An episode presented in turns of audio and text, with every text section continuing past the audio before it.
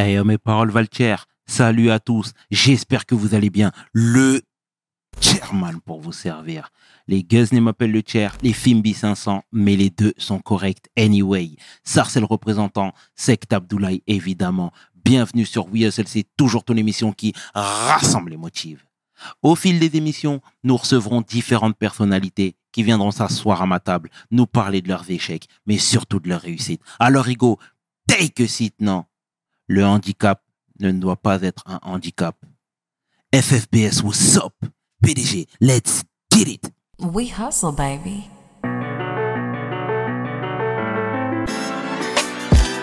Le chairman. We hustle, baby. Le chairman. We hustle, baby. Le chairman. De retour sur We Hustle et aujourd'hui, nous recevons fièrement Juan Branco. Salut Juan, Bonjour. comment tu vas? Très bien, merci. Merci d'avoir accepté l'invitation. Merci à vous. Clairement, pour la réactivité, tout ce qu'on aime. Je te le disais hors antenne, on aime beaucoup le parcours, on aime beaucoup euh, euh, les actions coup de poing. Et euh, c'est une des raisons pour lesquelles on a souhaité te voir parmi nous. Donc, dis-moi, euh, Juan, est-ce que tu peux te présenter, s'il te plaît, en quelques lignes?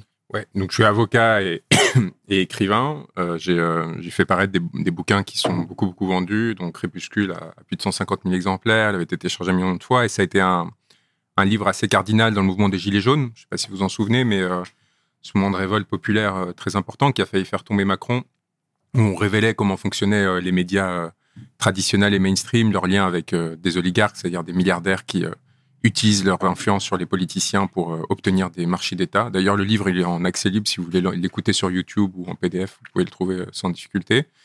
Et voilà, donc on fait tout un travail critique de déconstruction de la corruption et compagnie en- dans ce pays.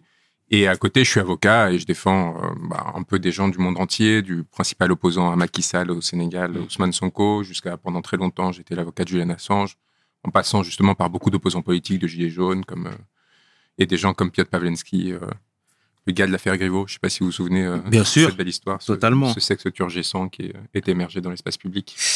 Ah Forcément, déjà, on va retracer la petite vie et la petite carrière. Ah bah. C'est comme ça ici. Ah, c'est vous qui le Et- faites. Alors pardon, je me suis présenté. Ah, Non, non, non, non, mais c'est très bien, c'est très bien. Juan, t'es né en Espagne. En Andalousie même. Parfait.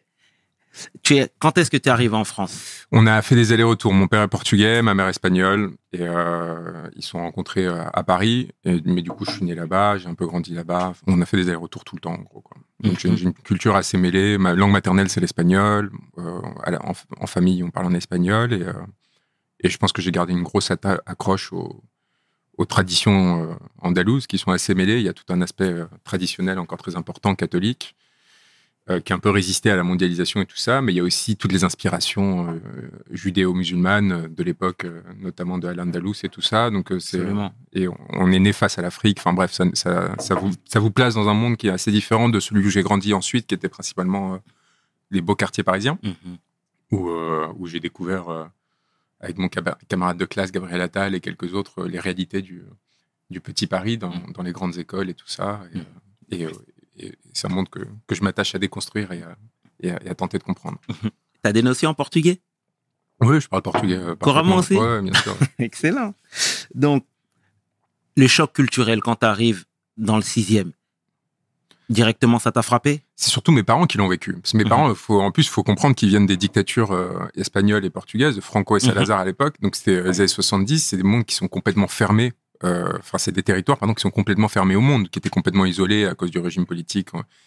Et ils, ont, ils sont partis euh, pour des raisons différentes. Mon père, plutôt pour éviter les guerres coloniales qu'il y avait euh, face à l'Angola et au Mozambique, où les Portugais étaient envoyés pendant trois ans faire la guerre là-bas. Et, et ma mère, pour, parce qu'elle elle voulait devenir psychanalyste, et, et bah, qu'en Espagne, être psychanalyste sous Franco, c'était une sorte de transgression ultime, c'était un vrai scandale.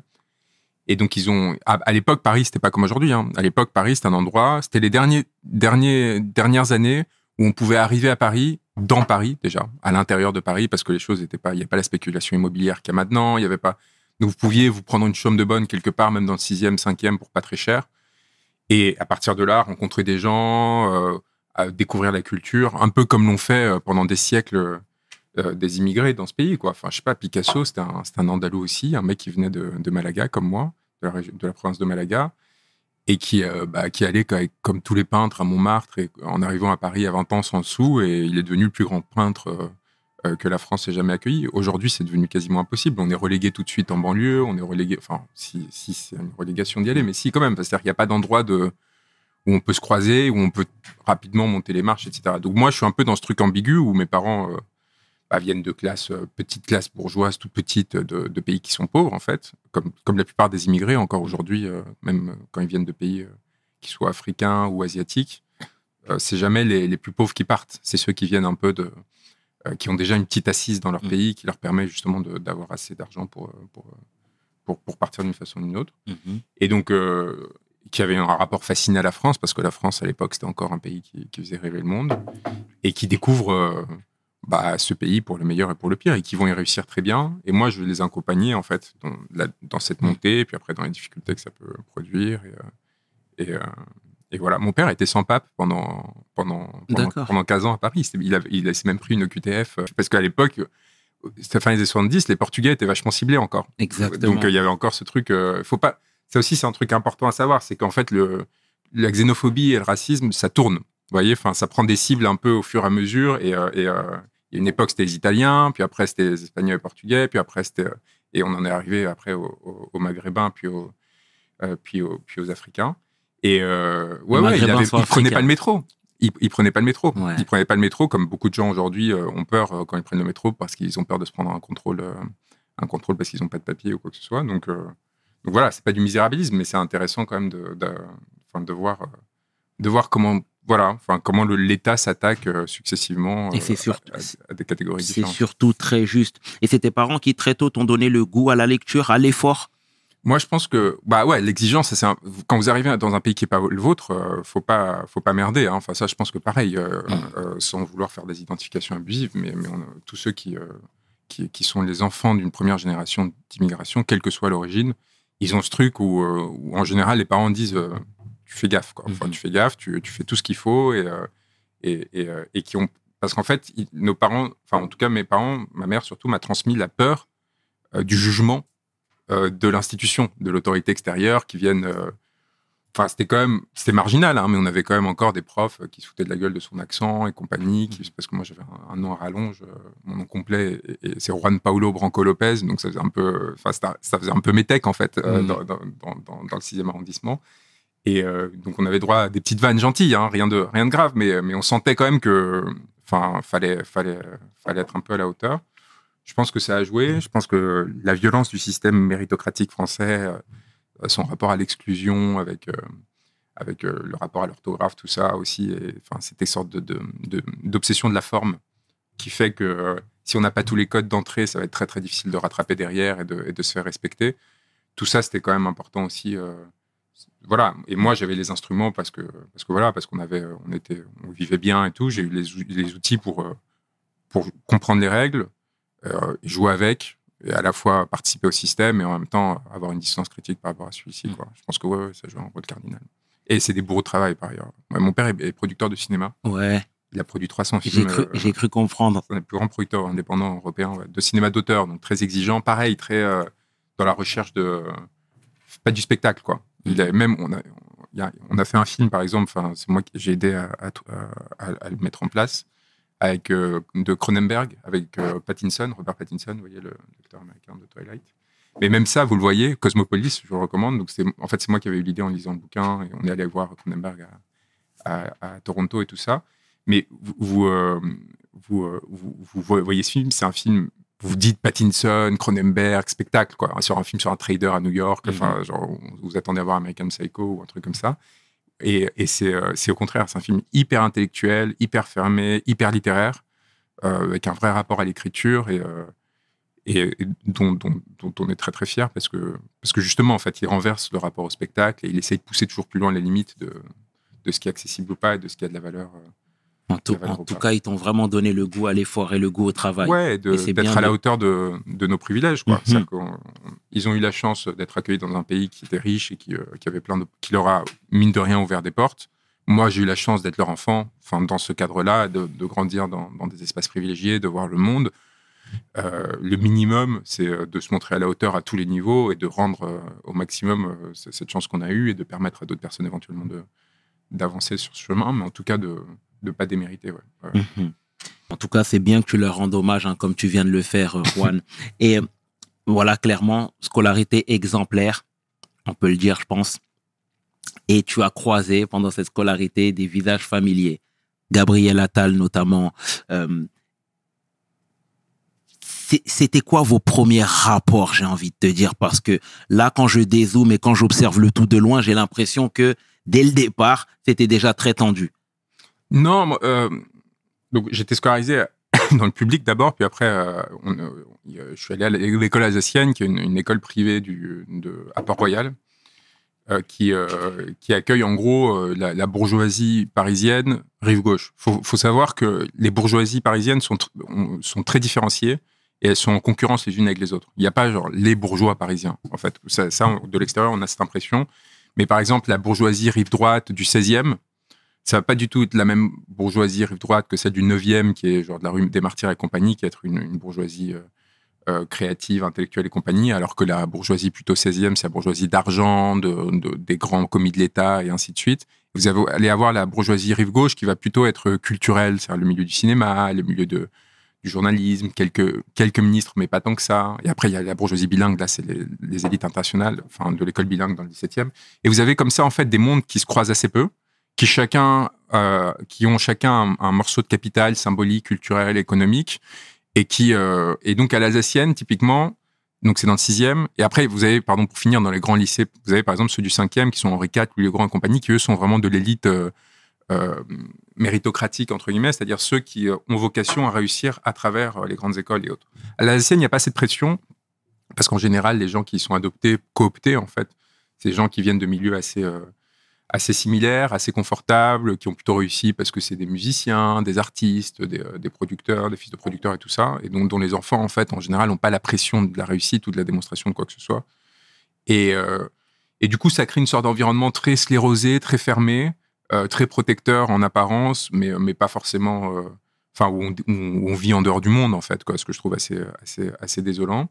Et donc, parmi, ouais, il y avait parmi eux Gabriel Attal, qui était une sorte de, fou furieux, hyper cruel, euh, parce que très dominateur socialement, aussi avec un parcours personnel assez douloureux, avec euh, un père qui, euh, était héroïnomane, qui, qui était un, un juif tunisien qui s'était marié avec une, une- héritière de la grande aristocratie fran- franco-russe. Donc avec une sorte de croisement un peu, un peu compliqué à gérer pour eux, entre d'un côté justement la famille très assise, de l'autre côté une sorte de bourgeoisie montante de l'argent créative et des producteurs de, de petits producteurs de cinéma. Et, lui, il vivait en fait dans cette tension. Et euh, donc à la fois euh, plutôt beau, avec euh, bien habillé, avec toute la, maîtrise des codes, comme on le voit d'ailleurs dans ses, dans entretiens. hein. C'est quelqu'un qui très jeune était capable de remettre à, sa place n'importe quel autre ministre parce qu'il se, il se croit ou se sait fondamentalement supérieur à eux, presque par naissance en fait. Gabriel Attal de Couris, je me souviens, il avait rajouté la particule euh, en cours de scolarité pour, pour justement montrer ce côté euh, qu'il venait lui d'une famille aristocrate. il se faisait appeler comme ça à l'é- à l'école. Et, euh, et, et donc, il avait ce truc, il, est, il adorait faire des blagues sur les SDF, vous voyez, dire putain, qu'est-ce qu'il pue celui-là, il faudrait s'en débarrasser en passant devant quelqu'un. Enfin, vraiment, le mépris à l'état pur, une forme de rapport vraiment assez violent aux, aux choses, probablement encore une fois lié à, à des souffrances liées à sa famille, et ainsi de suite. Et on se retrouve dans une situation où, où à un moment donné, euh, bah, je pense, avec l'adolescence, la découverte du désir, des orientations, sexu- orientations sexuelles et ainsi de suite, il a commencé à faire une fixation sur moi un peu, un, un peu, un peu brusque pendant quelques années. Et, euh, et il m'a m'a jamais vraiment affecté. Mais c'est juste qu'à un moment donné, euh, j'ai eu la possibilité. C'est en fait tout, tout vient de, de Crépuscule justement, où Bien je fais sûr. tout un tout un, un chapitre sur lui pour expliquer comment est-ce qu'on devient ministre. Parce que vous voyez, il y avait en gros, il a eu droit à toute une opération de communication dans Paris Match et compagnie où on essayait de présenter la légende dorée qu'on a essayé de construire avec Macron.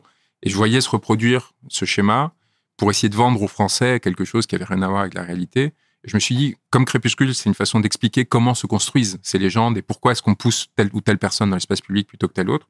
Je me suis dit, bah, je vais prendre l'exemple de, de Gabi et je vais montrer en fait comment, comment ça fonctionne. Pas contre lui du tout, mais juste pour dire, voilà comment, voilà, com- voilà comment ça marche. Comme j'ai tout en main, j'étais à l'école avec lui entre mes 11 et 23 ans, j'ai jamais été vraiment ami avec lui, mais, mais voilà.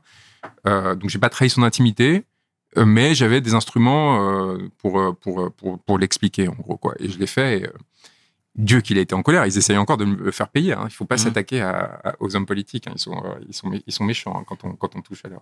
Parce que vu de, vu de loin, euh, tu te laisses pas faire. Ah non. Oui. Et, à ce, et, et le concernant, clairement, moi, j'ai vu ça un petit peu comme un acharnement. Non, mais non, tu parce qu'il y a juste et je eu le- pensais ouais, même ouais. clairement qu'il y avait déjà eu des griefs. Non, ils ont essayé de raconter ça. Alors, Mhm. Ils ont sorti une histoire de Skyblock quand on avait 14 ans, que, dont je me souvenais même pas euh, pour essayer d'expliquer Crépuscule euh, à l'époque. Ouais. Mais non, non, j'ai pas de, j'ai pas de grève particulier. Je Parce pense que dans les 13 pillards, tu parles de lui également. Bah oui, bah, parce que après je reprends dans 13 pillards. 13 pillards, c'est intéressant, c'est les c'est 13 portraits euh, des, des, des figures, les figures euh, corrompues de la Macronie. En gros, j'explique Benjamin Griveaux, Attal, euh, Édouard Philippe, euh, Macron, Niel, compagnie, quoi. Klugman. Chacun, Klugman, ouais, pas mal Klugman aussi, mais et, et, et en gros, l'idée, c'est de montrer comment, euh, par des petites, euh, des petits portraits sympathiques, comment chacun, euh, bah voilà, une, petite facette de, mais c'est une façon de, c'est un dérivé de Crépuscule, quoi. Je sais, je, révélais rien de nouveau par rapport à, ce qui a été dit dans Crépuscule. Non, il n'y a pas d'acharnement particulier. Hein. Gabi, je suis plutôt touché pour lui parce que je pense qu'il n'a pas une vie. En fait, enfin, je sais parce que j'ai suffisamment de sources qui me le disent qu'il n'a pas une vie heureuse. En fait, c'est une, c'est des gens qui vivent dans, qui sont névrotiques. C'est comme Xavier Niel. Xavier Niel, il n'est pas heureux. En fait, il est dans un rapport compulsif à l'argent. Il est, multimilliardaire et il est encore en train d'investir dans l'immobilier avec Bernard Arnault qui a 200 milliards d'euros euh, en, euh, en, actifs euh, pour essayer de gratter un peu plus. Vous voyez, c'est des gens qui n'arrivent pas à s'arrêter et qui sont dans pour éviter le malheur. Et, ils essayent de, je les connais bien, je connais leurs enfants, enfin, je connais, je connais leurs intimités. Ils essayent de s'accrocher à des choses, mais qui peuvent devenir destructrices pour pour la société. Donc là, c'est un peu pareil pour eux. Et en essayant de les déconstruire et de déconstruire ces parcours, je pense plutôt que je leur euh, je leur rends service. hein. Mais euh, honnêtement, il n'y a pas de, non, non, il n'y a pas de, il y a, pas de difficulté particulière personnelle. Je pense que c'est plutôt l'inverse. Enfin, ils m'en veulent plutôt euh, de faire ce que je fais que moi, j'ai rien à leur reprocher. Ils ont essayé de détruire ma vie. Ils y arrivent, ils n'y arrivent pas. Ils me foutent des accusations débiles pour, pour essayer de me décrédibiliser, de me sortir de l'espace social. C'est assez évident. Enfin, Tu ouais. sais, parce que parfois Ouais. aussi, on peut te taxer de complotiste. Non, mais alors ça, ça, ça, ça marche pas du tout parce que ça, ça a jamais marché. Ils ont, ils ont tenté euh, plusieurs fois d'essayer de. Et ils m'ont jamais piégé parce que, vous savez, moi j'ai une, formation scientifique. hein. Après euh, Normal Sup, Yale, j'ai fait un doctorat. Et donc, euh, ma spécialité, c'est euh, analyser l'information, la sélectionner, en vérifier la, la force et la, la crédibilité avant de la rendre publique. Donc, en fait, je suis pas piégeable sur la question du complotisme. Je, je fais très, très attention à croiser mes sources à chaque fois. Je suis très efficace d'ailleurs à ce niveau-là, hein, sans, sans prétention, mais, mais ce qui m'a permis d'écrire. Enfin, j'ai quand même publié dans le monde diplomatique, un des endroits les plus prestigieux en termes de journalisme, dès l'âge de 22 ans, euh, sur des enquêtes au Nord Kivu, puis après au Centrafrique pendant la guerre civile. Mm. On m'a jamais, euh, on n'a jamais pu me dire que j'avais relayé des trucs faux ou, ou quoi que ce soit. Je suis très très attentif à ça et je, je suis très solide sur justement la, ouais, le croisement des sources et, euh, et m'assurer que je porte pas des accusations en l'air ou, euh, ou je, me, je me permets. Je me, et d'ailleurs, en fait, j'ai, j'ai une, une- je suis très attentif à- aux questions d'honneur. Mhm. C'est, c'est pas anodin. Euh, Ce dont je parle, je, on m'a, on m'a beaucoup reproché, par exemple, sur le livre que j'ai fait sur Hanouna, là, de pas être rentré euh, bille en tête et de pas avoir démonté euh, sa vie privée. Euh, ça m'intéresse pas. Moi, j'ai plein d'éléments sur la vie privée d'Hanouna. Enfin, je pourrais, euh, je pourrais le balancer, je pourrais le détruire en, en deux secondes, de la même façon que lui détruit des gens tous les soirs dans son émission sans aucune difficulté. Mais ce qui est intéressant dans ce qu'on essaie de faire, c'est d'essayer de construire une société meilleure. Et donc, évidemment, il faut prendre exemple sur telle ou telle personne pour illustrer son propos. Mhm. Mais l'idée, c'est pas de détruire quelqu'un, vous voyez. C'est pas d'aller. euh, Et quand, par exemple, mon client Piotr Pawlenski a fait ça avec le sexe de, de Benjamin Griveaux, moi, je n'étais pas en accord avec le geste. Je l'ai défendu et je considère qu'il doit être défendu pénalement et, et- et qu'il ne devrait pas être condamné, ainsi de suite. Mais c'est pas quelque chose que j'aurais fait. Vous voyez Et euh, d'ailleurs, c'est pour ça qu'ils ont essayé de me. Je sais pas si vous avez vu ces séquences délirantes où on essayait de me, me rendre responsable du truc. Absolument. Ils sont vraie persécution, hein. Enfin, Ouais. instruction pendant deux ans. Ils sont allés jusqu'à réquisitionner la Sorbonne pour avoir mes bulletins de notes. enfin, c'était un prétexte pour, pour essayer de me détruire. Euh, de la même façon qu'après, avec les accusations de viol, ils ont essayé de faire euh, la même chose. Ça fait 4 ans, 5 ans d'affilée où vous avez des juges d'instruction sur votre dos pour essayer de. Alors, j'ai jamais eu aucun problème avec la justice avant, justement, de commencer à révéler euh, ces turpitudes. Et, et- sauf qu'à un moment donné, ils ont rien trouvé, donc ils ont dû lâcher et admettre que j'étais innocent. Mais pendant toute cette période, ça m'a permis d'essayer de salir ma, mon image, de donner l'impression que j'étais un menteur, Ouais. que j'étais une personne double. Mais après, tu rends le coup pour coup. Ouais, alors moi, je suis quelqu'un de très naïf. C'est-à-dire que je fais Tu sais, confiance. en, faisant, Ouais. tu sais, je- excuse-moi de, de t'interrompre, Ouais, mais. En faisant les 13 pillards, en parlant des gens, en citant des noms, en sortant des affaires que certains essayent de camoufler, Ouais, ouais. mais tu t'attendais à quoi? Je sais pas, la puissance de la vérité. Il y a une. Mais c'est pour ça. Mais ce c'est que- très simpliste. Non, c'est naïf. C'est ce Ok. truc de se dire, Ok. ok, on dit la vérité, on la prouve, on la démontre, c'est pas juste nana. Ça va avoir une force qui va faire changer les choses. Ça, c'est la première hypothèse. Donc évidemment, en, en disant ça, on sous-estime l'appareil de pouvoir en face, mais pas tant que ça, parce qu'on voit bien que l'appareil de pouvoir en face est obligé de, de créer de nouveaux mensonges pour essayer de combattre la vérité. Donc Mhm. il doit faire un effort contre cette vérité. C'est-à-dire que la vérité, elle a une puissance transgressive assez importante en fait. Elle, elle les déstabilise. Et donc, finalement, c'est peut-être pas un calcul si erroné. Le problème, c'est que du coup, ils essayent de détruire euh, pour essayer d'éteindre cette vérité, pour qu'on on ne parle. D'ailleurs, c'est ce qui arrive souvent, c'est qu'on parle plus de moi que de ce que je produis comme analyse et comme, euh, et comme révélation. Et du coup, on se retrouve dans cette situation-là assez, euh, assez étonnante où, euh, où, on se rend compte que la vérité a une force. Après, moi, ma, deuxième, ma, force réelle, je pense que c'est vraiment une leçon de vie, je suis très naïf, donc je fais confiance à tout le monde. J'accepte. enfin, je, Sauf que si on me trahit, si on trahit cette confiance, si derrière on essaye, en fait, c'était une arnaque ou une tentative, je suis sans pitié. Et en fait, j'arrive à répliquer. Donc au début, je me fais avoir, mais du coup, ça me permet de comprendre l'ennemi et derrière, je le détruis. Mhm. Et en fait, il y a cette sorte de, de mécanique qui s'est mise en place euh, assez régulièrement, y compris récemment, où euh, tu, tu veux m'envoyer euh, une chouincita euh, dans mon lit à minuit en prétendant que c'est une étudiante, directrice d'ONG, etc. Moi, elle me sollicite sur Instagram, je réponds, je passe la journée avec elle, on se balade sur les quais, euh, j'arrive à Luxembourg, je suis assez heureux, elle vient me voir la nuit, on dort ensemble, on, se- on reste collés, elle parle le lendemain, elle m'embrasse, nanana. Je et le lendemain, elle, me, elle dépose une main courante pour viol contre moi. Tu veux me faire ça? Ok, tu vas détruire ma vie, tu vas détruire mon intimité, je vais être hyper déstabilisé pendant deux ans, je vais pas réussir à...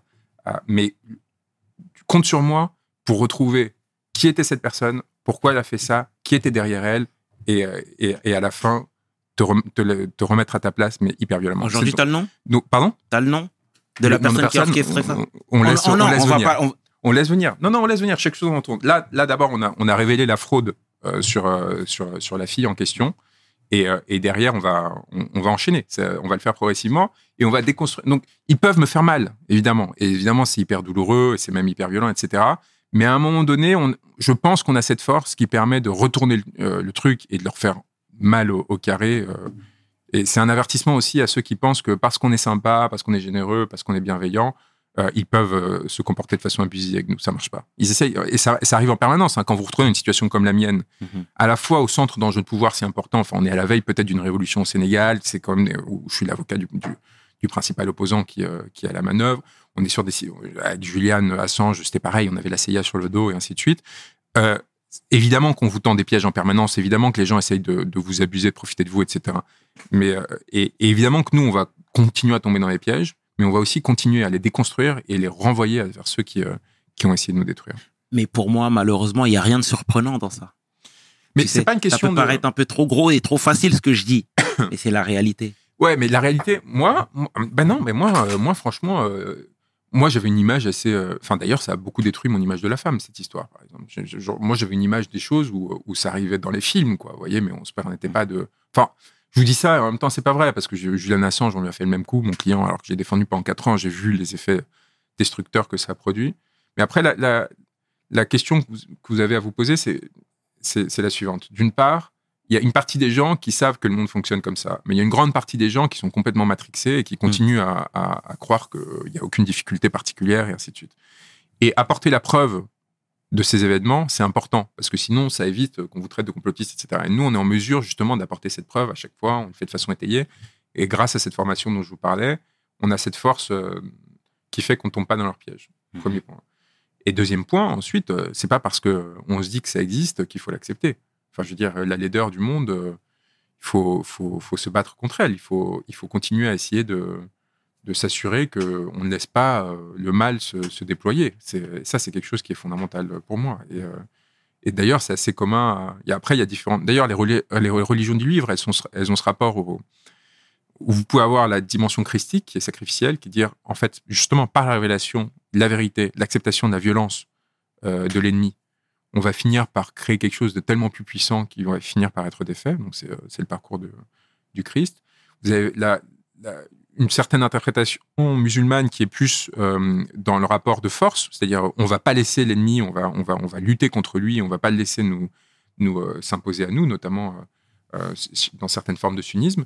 Et vous avez en fait pour chaque religion un rapport au mal, vous voyez, qui va être plus ou moins proche de l'ataraxie. Vous avez des versions soufis qui vont être plus justement rentrées dans une acceptation de, du rapport de force qu'on essaie de vous imposer en, refusant de rentrer dans. Moi, je suis d'avis que pour vivre, il faut purger les violences, et pour purger les violences, il faut répliquer. Il faut répliquer, il faut le faire noblement, il faut le faire par la vérité, mais il il faut pas l'accepter. Mhm. Ben, tu sais, c'est une transition euh, toute trouvée. Là, dernièrement, ton livre où tu attaques euh, clairement et de manière très frontale Hanouna, Cyril Hanouna. Ce livre a fait, comment dire, a fini best-seller parce que le peuple aime le sang Le- ou parce que le peuple est friand de vérité. Moi, je te dis ça, mais euh, tu es allé à plusieurs reprises, reprises sur son plateau. Mhm. Tu as échangé avec lui. Mais d'ailleurs, même, on- vous, vous paraissez même très complice par moment. Non, mais clairement. Il a plutôt été. euh, Oui, a- non, mais, mais parce que justement, non, non, il a t'as fait plusieurs, t'as Oui. fait plusieurs apparitions. Et justement, c'est la raison pour laquelle je te dis ça. Et il y a des fois où tu paraissais très complice avec lui, tu vois. Non, jamais. Donc, euh, J'ai jamais été complice après, c'est mon ressenti. Je peux Non, non, lui a essayé de construire euh, quelque chose. euh. Il a, je me souviens la dernière fois que j'y suis allé avec Damien Tarel, l'homme qui avait baffé exact, Macron, euh, mon client. Il a, il a commencé le truc en disant ah j'ai croisé votre mère, mais c'est une tentative de, de déstabilisation. C'est-à-dire qu'en fait il y a juste, il essaye de créer une apparence de lien entre nous pour après pouvoir mettre en place un, mécanisme de destruction. C'est-à-dire que dans la minute d'après, tous ces chroniqueurs étaient déjà en train d'aboyer sur nous pour nous faire du mal, et tout en lui se donnant une image euh, de quelqu'un de bienveillant, d'attentif, et ainsi de suite. Je n'ai jamais eu la moindre re- rapport d'amitié ou, euh, même de, sympathie à l'égard de Cyril Hanouna, et j'ai jamais joué. Dans, aucun, euh, de- des émissions, aucune des émissions auxquelles j'ai participé, j'étais dans une quelconque forme de complaisance ou de, ou de compromission à son égard. Et ils ont été particulièrement violents avec moi Ouais. à chaque fois, à chaque fois que j'y suis allé. Ça, c'est le premier point. Après, ce livre, c'est un vrai travail d'analyse, justement, de, à travers mes passages dans cette émission, de comprendre pourquoi ça marche, pourquoi l'émission, en fait, réussit à, récupérer 2 millions de spectateurs euh, euh, soir après soir. Je détruis complètement les bourgeois qui critiquent Hanouna, euh, genre Sophie Aram, Quotidien tout ça, qui sont en fait la même chose, voire pire que Hanouna. Et donc, en- contrairement à ce qu'on pourrait penser, ce, ce texte traite avec respect Hanouna. Vous voyez, Oui. il y, a, y une- il y a une forme de, de mise à distance qui consiste à dire cet homme, il est ce qu'il est. Moi, ce qui m'intéresse, c'est pas tant l'individu, c'est pourquoi est-ce que cet individu occupe cette place au sein de la société. Est-ce que c'est bien, c'est pas bien, c'est pas mon sujet? C'est qu'est-ce que ça dit et comment ça fonctionne? Comment est-ce qu'en fait, il a réussi à construire ce tribunal des tribunaux qui, euh, qui a pour vocation en fait à légitimer euh, un certain nombre de pratiques euh, qui, pour d'autres, seraient considérées comme condamnables et ainsi de suite?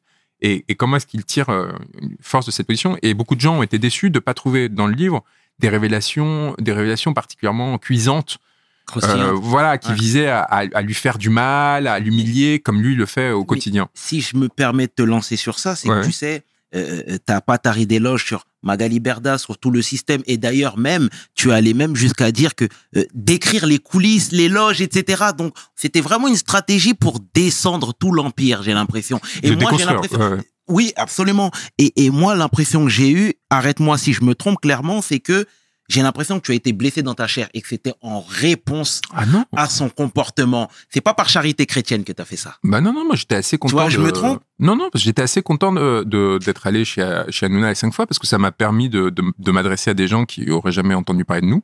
Ok. Ça, donc il- on a eu cette chance-là. Euh, il m'a jamais humilié. Enfin, pour qu'Hanouna m'humilie, franchement, il y, a- il y a de la marge. Hein, vous inquiétez pas euh, qu'il me blesse. Mais voyez, j'aime bien parce que c'est il y a, une sorte de psychologisation. C'est comme avec Attal. Vous voyez, on essaie de trouver de- des ressorts qui sont de l'ordre du ressentiment, alors que ce qu'on essaye de faire, c'est d'apporter des, éléments de compréhension. J'ai pas, euh, j'ai jamais eu de difficultés euh, particulières avec euh, avec cet individu ou un autre, ni même de, de même le journaliste du le journaliste du Point a fait un, article sur moi où il disait mais est-ce que vous n'êtes pas jaloux d'Anouna J'étais mais vous êtes complètement quoi. Vous rendez, enfin vous, les, les mecs n'ont pas idée du parcours euh, qu'on a eu, du travail qu'on a fait, du plaisir qu'on a eu justement à, à se battre pour des idées, pour faire des choses nobles, construites, la chance que m'a donnée cette société. Je, je me sentirais misérable d'avoir la vie d'Anouna, de devoir passer deux heures par jour dans des loges pourries, puis après euh, dans, sur un plateau euh, qui est quand même vachement laid par ailleurs, euh, pour, faire le guignol en direct, pour parler d'émissions, de me ridiculiser ou ridiculiser les autres, ou humilier les autres, ou tout, au quotidien depuis des années comme ça, ça doit être très dur. Là aussi, c'est un peu comme pour Attel. Enfin, je, je vois pas où est le bonheur. Je, je vois bien la, la, la, la drogue, la- l'accroche euh, à, à l'audience, à l'excitation d'être connu, reconnu, etc. Mais nous, on est, nous, on est des, nous, on est des gens structurés, construits, qui font des choses de façon élaborante, qui s'intéressent à des sujets de société, qui les décryptent. On est loin de, de cette, euh, de cette fange, en fait. Quoi. Il n'y a pas du Mhm. tout. euh, Donc, du coup, il n'y a pas d'affect. Mhm. Enfin, pour que An- Hanouna me, me blesse, il faudrait vraiment que. Enfin, je pense qu'il pourrait jamais, quoi qu'il fasse, parce que. Enfin, peut-être que peut-être que je suis arrogant, mais enfin, enfin, il, il, il est, il est pas du tout. euh, il- je, je lui porte pas assez de considération pour qu'il. euh, Par contre, je respecte la place qu'il a pris au sein de la société, justement, et je considère, contrairement à ce que beaucoup de personnes pensent, qu'il est digne de se voir dé- décrire et analyser dans un livre, dans un livre qui soit respectueux pour lui. Et il y avait une fausse préface qui avait circulé où on parlait de ces histoires de cocaïne, de, de, intime avec euh, ses comportements, avec ses stagiaires, avec ses copines, etc. Et, ce que j'ai voulu faire aussi, c'est lui dire, écoute Coco, tu vois à quel point ça peut être blessant d'être humilié. Et imagine si ces informations seraient retrouvées dans ce livre. C'est-à-dire que pour l'éternité, quand les gens iraient à une bibliothèque ou parce que Hanouna, euh, dans quelques années, euh, ça va disparaître, qu'il le veuille ou pas. euh, Et puis ces émissions, elles vont, être ringardes euh, très rapidement. Et personne n'aura envie de revoir les émissions de Cyril Hanouna. Qui regarde en replay des émissions d'Hanouna? Personne. Imaginez-vous dans 10 ans, dans 20 ans, 20 ans. Par contre, un livre, ça reste. Ça reste pour une vie et au-delà. Et donc, qu'il s'imagine ce que ça aurait fait si dans ce livre-là, il y aurait eu ces détails sur son intimité, sur ses torts, sur ses fragilités, etc. Pour ses enfants, pour ses petits-enfants, pour sa mère. Et on l'a pas fait. Et on l'a fait, pas fait pourquoi? Parce que justement, on n'est pas lui. Nous, on fait pas ce que lui fait. Nous, on n'humilie pas les gens, vous voyez, euh, pour essayer de faire de l'audience, euh, d'exciter les, euh, l'aspect sombre des gens, etc. Ça, c'est pas quelque chose qui nous intéresse. On peut le prendre en accroche, mais jamais on se permettra de mettre à bas quelqu'un comme lui le Mais fait. pas allé par le dos de la cuillère non plus. Non, mais ça va. Enfin, je dis Tu vois? qu'il est, il est pas grand chose, Sans quoi. spoiler, tu vois. Et, et- et encore une fois, tu sais, nous, c'est pas la, vraiment la ligne éditoriale Ouais, du ouais, média, ouais, clairement de pas. Mais dans, dans- Exactement, exactement. Mais voilà, moi déjà, il fallait qu'on en parle forcément. Mhm. Et tu sais, moi, j'ai vraiment pris ça comme, euh, comme une revanche. Tu vois, c'était pas. Mais je comprends pas une revanche de quoi? Quel- Enfin, qu'est-ce qu'il m'a fait, euh, Cyril Hanouna? Il Mais m'a- justement, au vu de vos griefs, Mais j'ai pas de greffe pour lui. Bah, D'ailleurs, je décris, Ouais. euh, je décris un peu dans le livre. J'ai pas de, j'ai pas de greffe particulier Mhm. avec euh, avec Hanouna. Je, il, il, a, il a toujours été comme il est avec tout Ouais. le monde, un peu dégradant, un peu. Mais mais c'est moi qui l'ai fait vriller euh, dans les Mhm. émissions à chaque fois sur la cocaïne, sur sur ses salaires et compagnie. Il m'a jamais mis à bas. hein. mhm. C'est c'est quelque chose qu'il a eu du mal à supporter d'ailleurs, de voir que de, de voir qu'en fait, malgré le fait qu'il avait le contrôle sur les, les oreillettes, sur euh, sur euh, les caméras, sur le public, sur les chroniqueurs, c'est quand même. Vous savez, quand vous rentrez dans, dans, dans ce plateau, vous devez faire face à, à beaucoup beaucoup d'éléments, Mhm. beaucoup d'éléments qui euh, qui en fait sont faits pour s'assurer que l'orientation qui sera décidée par Hanouna et par sa régie sera celle qui sera suivie, même si c'est à votre détriment. C'est très difficile de renverser la vapeur. Et pourtant, même dans ce cadre-là, il a vrillé à plusieurs reprises face à moi parce qu'il n'arrivait pas à contrôler, tout simplement parce que je portais une émission de vérité sur une, pardon, une parole de vérité sur lui dans son émission et que dans son territoire, il perdait le contrôle. Donc, Mm. si quelqu'un a des griefs à mon égard, Mhm. c'est plutôt lui. Après, Booba derrière, euh, que, que j'adore et qui a été euh, hyper important pour moi ces derniers mois, parce qu'il m'a permis de comprendre comment tout ça avait créé un système circulaire euh, pour arnaquer les gens avec les influenceurs. C'est-à-dire qu'en gros, parce que le, Stéphane Courby, en fait, ce livre est plus sur Stéphane Courby que sur Hanouna. Stéphane Courby, c'est le boss d'Hanouna. En fait, Hanouna, c'est un employé. Hein. Faut, faut, faut, pas, faut jamais oublier ça. C'est pas du tout quelqu'un de, de particulièrement puissant. Euh, Stéphane Courby, c'est celui qui produit toutes les émissions de télé-réalité depuis Love Story. Ouais. Et donc, en fait, il fait monter des influenceurs à travers ses émissions. Il les, con- il les transforme, en fait, en stars. En stars, entre guillemets, hein, mais quand même euh, en, en personnes reconnues. Il les envoie sur les émissions d'Hanouna pour renforcer euh, son influence. Et ensuite, à partir de cette influence, il lui crée, à travers Magali Berda et compagnie, des comptes sur les réseaux sociaux qui leur permettent de faire euh, des centaines de milliers euh, d'abonnés et ensuite de vendre de la camelote. Et tous, en fait, travaillent. euh, Hanouna Courbi, donc le producteur des émissions de télé-réalité, Hanouna, Magali Berda, qui a l'agence d'influenceurs, tous ont les mêmes avocats, tous ont les mêmes investisseurs, et ils s'assurent en fait de créer un système de conflit d'intérêts où ils vont créer artificiellement un peu l'équivalent de ce que je décrivais sur les politiciens. C'est le même système, vous voyez, et ils vous propulsent dans l'espace public. Tout d'un coup, vous voyez émerger quelqu'un, et en fait, il a été construit par ces gens-là, et ce- cette personne-là, elle va, elle va leur faire gagner de l'argent comment? En vendant de la camelote aux gens. Vous voyez, aux millions de personnes qui les suivent ensuite sur les réseaux sociaux, ils commencent à leur vendre de, de la pardonnez-moi.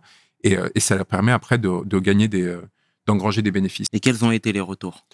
Ouais, assez, euh, voilà, mais un mélange assez euh, entre les gens qui découvrent en fait une façon d'analyser les choses qui est beaucoup plus posée que ce, que ce qu'ils pensaient. Eux, ils s'attendaient à un règlement de compte, justement, ce que vous disiez, c'est-à-dire une sorte de truc où je trash Hanouna, je détruis et compagnie. Et ils découvrent en fait quelqu'un qui analyse et qui explique comment ça s'est construit, comment ça fonctionne et comment ça, ça c'est devenu ce, ce pouvoir-là, quoi. En tout cas, on va fermer le débat. Il fallait que je te lance là-dessus. Juan, je voudrais qu'on reparle, si tu me permets, de Sciences Po. Il y a, il y a- y a une personne qui a été très importante pour toi. Richard Descoings. Ouais. Déjà, euh, qui a milité, lui, pour l'entrée des personnes provenant de, de, de, de, de, zones d'éducation prioritaires. Et toi, en fait, si tu veux, j'ai l'impression que tu as déconstruit cette idée. Alors, en fait, à deux niveaux. Lui, il m'a permis de déconstruire la méritocratie. Voyez, Ok. euh, l'idée qu'on pouvait réussir. Moi, vous voyez, j'étais au quai- quand j'étais à 22 ans, 23 ans, pardon, je suis rentré au, au Quai d'Orsay, au ministère des Affaires étrangères. Donc, c'est un, un très beau bâtiment en face de la place de la Concorde, auprès, de, auprès du ministre. Donc, j'étais dans l'hôtel du ministre. On avait 3000 mètres carrés pour moi, le DIRCAB, le ministre et le conseiller spécial. On était quatre. Et je faisais ça, euh, j'écrivais les discours et, euh, et à un moment, je m'ennuyais. Et, euh, et donc, j'ai décidé de postuler, un peu comme ça, euh, comme prof remplaçant à l'Académie de Créteil. Vous voyez, euh, parce qu'il y, a- il y a ce gros problème de, de manque de- d'enseignants à l'Académie de Créteil. Exact. Et donc, ils m'ont, en, en- en deux jours, j'ai reçu un mail qui m'a convoqué à, à- à l'Académie. Et j'y suis allé et euh, ils m'ont proposé un poste à Thiers euh, de prof de SES, de, euh, de sciences économiques et sociales, euh, dans un lycée qui venait de sortir des, des, des conventions ZEP. Et parce qu'il était passé juste au-dessus des, seuils des critères, et du coup, ils étaient dans parce qu'ils perdaient plein de moyens pour plein de projets qu'ils avaient, et en même temps, ça n'avait pas fondamentalement changé. Quoi. La situation était encore compliquée. Et je me retrouve face à euh, cinq classes de seconde et une classe de terminale, donc genre 200 élèves du jour au lendemain. hein. Vraiment, l'entretien durait 15 minutes. Mon seul euh, concurrent, entre guillemets, c'était un, gamin qui, venait de finir sa licence d'éco-gestion euh, pro, qui, m'a demandé, mais on est auditionné pour quel poste? Et je dis, euh, S- enfin, pour un poste de prof de SES. Il m'a dit, mais c'est quoi les SES Donc euh, je me suis dit, wow, putain, les gamins qui... Enfin, si j'étais pas là, c'était lui qui était envoyé, euh, envoyé pour enseigner, quoi. Enfin, je veux dire... alors qu'ils sont en terminale, en terminale générale, option en SP SES, donc OF9 ou un truc Ouais. comme ça, quoi. Et, et ça faisait deux mois qu'ils n'avaient pas de cours. Deux mois qu'ils n'avaient pas de cours. Donc avec eux, moi, on entendait les mouches voler, hein, ils étaient paniqués, ils étaient terrifiés à l'idée de, de rater. le- Donc j'ai complètement investi ça. Et, et, et j'ai fait de la socio avec eux. Et donc j'ai ressorti Bourdieu et compagnie, qui, qui travaillent sur les questions de méritocratie, d'école et ainsi de suite. J'ai retrouvé les stats. Et j'aurais dit, est-ce que vous pensez que vous êtes 40 fois, qu'il y a une possibilité que vous soyez collectivement 40 fois moins intelligent euh, que des gamins qui sont nés à 15 km de chez vous? Est-ce qu'il y a une possibilité génétique, sociale, euh, euh, quoi que ce soit, qui explique que vous soyez 40 fois moins, pas une fois et demi moins, pas 20% moins, non, 40 fois moins intelligent? Et il répondait pas. Je dis, bah, vous avez 40 fois moins de chances de rentrer dans une grande école ou de réussir euh, à avoir un, diplôme euh, euh, que, les gamins qui, euh, sont scolarisés dans le 5e arrondissement. Et, euh, je leur montre les chiffres, et il y en a qui me croyaient pas.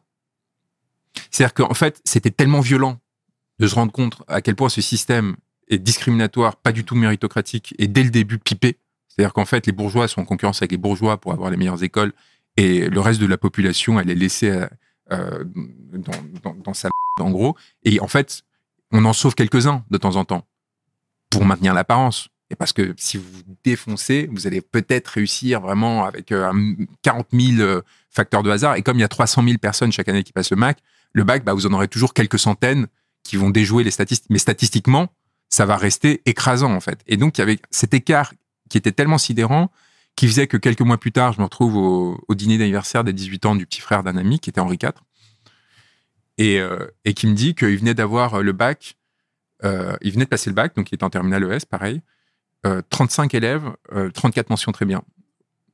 Il y en a un qui avait raté, qui avait que une mention bien, et moi, dans mon lycée à Thiers, on avait 70% de réussite au bac. Donc, c'est-à-dire qu'il y avait eu une ou deux mentions sur, sur.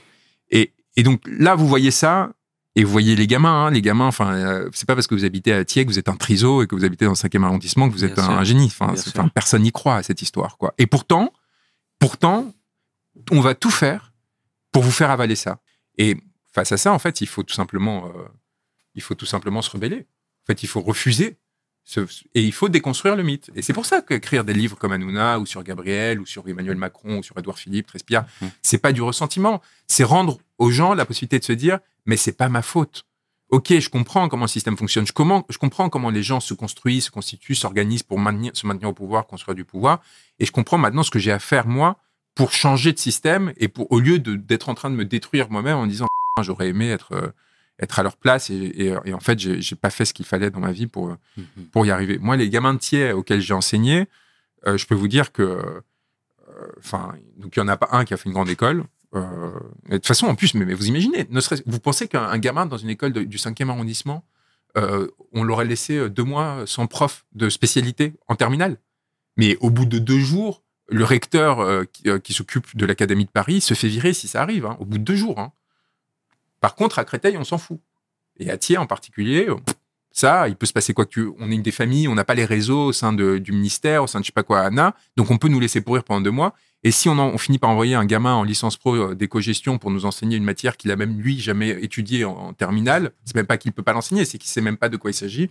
Et ben tant pis pour les gamins. Au moins dans les chiffres, on fera comme si en fait justement la réalité, euh, euh, bah, ils ont bien eu les cours qu'il fallait, donc s'ils ont raté, c'est à cause d'eux. Mhm. Donc ça, il faut. Moi, ça m'a. C'est très important, quoi. C'est vraiment fondamental pour moi, et, et ça fait partie des expériences où je me suis dit, mais il faut, il faut rentrer en lutte, quoi. Il faut, arrêter d'accepter. euh, Et, et déjà, merci de nous parler comme ça à, à cœur ouvert, Juan. Et tu sais, il y a Aude Lancelin que tu connais aussi un petit peu, qu'on a reçu euh, sur notre plateau et que je salue au passage. Et ben, hors émission, elle me disait qu'elle aussi, elle a été prof en banlieue. hmm. Et en fait, euh, à travers cette expérience-là, et ben finalement, elle s'est rendue compte de son importance et qu'il fallait qu'elle prenne la voix pour les sans-voix, Ouais. ceux qu'on ne voyait pas en première ligne, etc. Mais moi, j'y Est-ce crois que pas à toi, Est-ce que toi, c'est c'est- c'est pas un peu le même cas de figure? Parce que Moi, ça, je- ça- moi- ça peut aussi, euh, comment non, dire, non, non, il faut pas. Moi, en tant qu'avocat, mon rôle, c'est, euh, enfin, c'est deux choses. En tant c'est l'inverse. Moi, Ouais. mon avocat, c'est défendre ceux qui, vous voyez, mon, mon- mon- ce qui m'a fait le plus honneur, je pense, dans ma vie, à part défendre Julian Assange et compagnie, c'est pas d'être passé au Quai d'Orsay, à Compagnie Internationale, tous ces trucs. C'est d'avoir pu défendre des, des gens qui n'avaient pas de voix et de, leur, les, les- de les défendre pour leur permettre de s'exprimer. Des gens comme Maxime Nicole, comme Christophe Détinger, comme euh, Stéphane Espic, comme Damien Terrel, des, des, des gilets jaunes, des gens engagés qui viennent, qui vivent la réalité de la France, vous voyez, pas des bourgeois comme moi ou comme Aude ou quoi que ce soit, des gens qui sont vraiment confrontés au quotidien à la difficulté, qui à un moment sortent de l'espace public en faisant un geste qu'on peut juger déplacé, pas déplacé, on s'en fiche, et qui se font détruire, massacrer à cause de ça. Et moi, mon rôle, c'est de, de, de m'interposer, de les protéger et d'essayer d'ouvrir des espaces pour que eux puissent parler. Ce qui est important, c'est que eux puissent parler. De leur- Et puis après, c'est de leur donner des instruments. Un, leur donner de la confiance, Ouais. leur expliquer pourquoi est-ce qu'ils sont légitimes à le faire? Très important, les protéger, faire bouclier, ça c'est très important. Et ensuite, leur donner, s'ils le veulent, des instruments à travers les livres. C'est pour ça que ces livres sont importants Mais et c'est pour ça qu'on les met en libre mais accès. tout- c'est et c'est très bien, mais c'est tout à son honneur aussi de penser comme ça. Tu sais, de mettre Non, les projecteurs, de mettre les projecteurs aussi sur Mais les c'est- sans-voix, parce que elle aujourd'hui, elle, elle, sur un truc tribune. euh, de, de haut vers le bas. Mais non, je suis pas d'accord. En non, fait, moi et- je suis. et ah, le- genre, on partage pas le même point de vue. Ouais, ouais, alors je comprends, mais, mais, mais, mais je suis un, je suis pas d'accord. Je pense qu'il faut assumer euh, quand on est sa condition bourgeoise. On est bourgeois et on fait parce que pour X ou Y raison, en Mais tant que bourgeois, on, Mais ça n'empêche pas que. Mais oui, mais vous pouvez pas. Ils ont déjà. C'est quoi le grand drame de notre époque et de notre société? C'est que les gens qui ne sont rien, pour reprendre la terminologie macronienne, justement, ne sont, on ne leur laisse aucun espace dans la société. Si on commence à prendre la place à leur place, en plus, ça va pas du tout. Non, Il faut l'ouvrir. Oui, mais c'est pas prendre leur place et de dire oh là ici il se passe des choses. Ah, bien sûr. que- mais ah bah bien sûr. Lancelin, elle a, elle a joué un rôle fondamental là-dessus. Sur, euh, euh, elle a été précurseur euh, sur Xavier Niel. Xavier Niel, c'est un ancien proxénète euh, qui est devenu euh, milliardaire euh, grâce à ses réseaux avec l'État, qui a un rapport très particulier à ces questions-là, et qui à un moment donné est devenu, c'est lui qui a permis de faire Macron. Vous voyez, Macron, il n'est pas important. Les gens importants, c'est Xavier Niel, Bernard Arnault, c'est des gens qui justement font tout pour qu'on ne pense pas que c'est eux l'enjeu. Que l'enjeu, c'est les politiciens qu'on vous présente de temps en temps, etc. Et Aude Lancelin, c'était une des premières à dénoncer ça. Avant moi. Elle a réussi, en fait, elle a, elle a, elle a, pété le, le mur qui avait été créé par Xavier Niel à une époque où moi, je m'en étais pas rendu compte, où moi encore, j'avais été invité à, invité à déjeuner par lui, où il essayait de me draguer, de me faire entrer dans son système, etc. Et, et j'avais pas compris qui était le personnage, et elle, elle, elle nous permet d'ouvrir la porte là-dessus. Ça, c'est essentiel. C'est fondamental. C'est cardinal. Après, la question qui se pose, c'est- c'est c'est est-ce que la posture de gauche, qui consiste à dire il faut défendre les sans-voix, prendre la, voix, la parole en leur nom, etc., est-ce qu'elle est légitime ou pas? Moi, je pense qu'elle n'est pas revendicable. On peut le faire, mais je pense que éthiquement, fondamentalement, La seule chose qu'il faut faire, c'est rentrer. C'est c'est ce qu'elle a fait initialement, c'est-à-dire juste essayer de les dévaster, les ennemis, ceux qui en face, ceux qui empêchent justement cette, cette beauté d'émerger, qui proviennent de tous les territoires, que ce soit les quartiers, que ce soit les, euh, les, les- les- les petites villes de province, la campagne, ainsi de suite. Tout ce qui n'est jamais vu à Paris et en France, qui n'est jamais vu dans les médias, sauf justement d'en haut. C'est-à-dire le reportage où on va aller fi- filmer le bouseux. Typiquement, moi, je suis en désaccord complet avec ce que fait Ruffin. Et je suis convaincu que Ruffin, personne dans les classes populaires l'écoute. C'est les classes moyennes, c'est les, euh, profs, euh, c'est les, classes moyennes un peu cultivées qui ont- sont convaincus à travers lui d'entendre les personnes dont il parle, c'est-à-dire les personnes qui sont vraiment en précarité, en difficulté dans la société. Mais en fait, il, il prend la parole à leur place, il joue au rôle populaire, alors qu'en fait, il n'est pas du tout en rapport avec eux. D'ailleurs, il s'était fait sortir des, des ronds-points à Amiens euh, quand il avait tenté d'y aller. Non, mais oui, mais c'est important de savoir. Parce qu'après, on essaie de construire une légende, sauf que cette personne ne, ne touche pas du tout, en fait, le cœur de ces gens-là. Il, il touche tous les profs qui, du coup, pensent que ils sont en train de parler avec un mec qui parle euh, avec les classes populaires, ce qui n'est pas du tout le cas. Il y a un moment où il faut accepter cette idée de se dire que la seule façon de, protéger vraiment les classes populaires, il y en a deux. Soit quand on est un bourgeois, un, déjà, il faut assumer qu'on est bourgeois. Il faut pas jouer au mec du peuple, comme le fait Ruffin.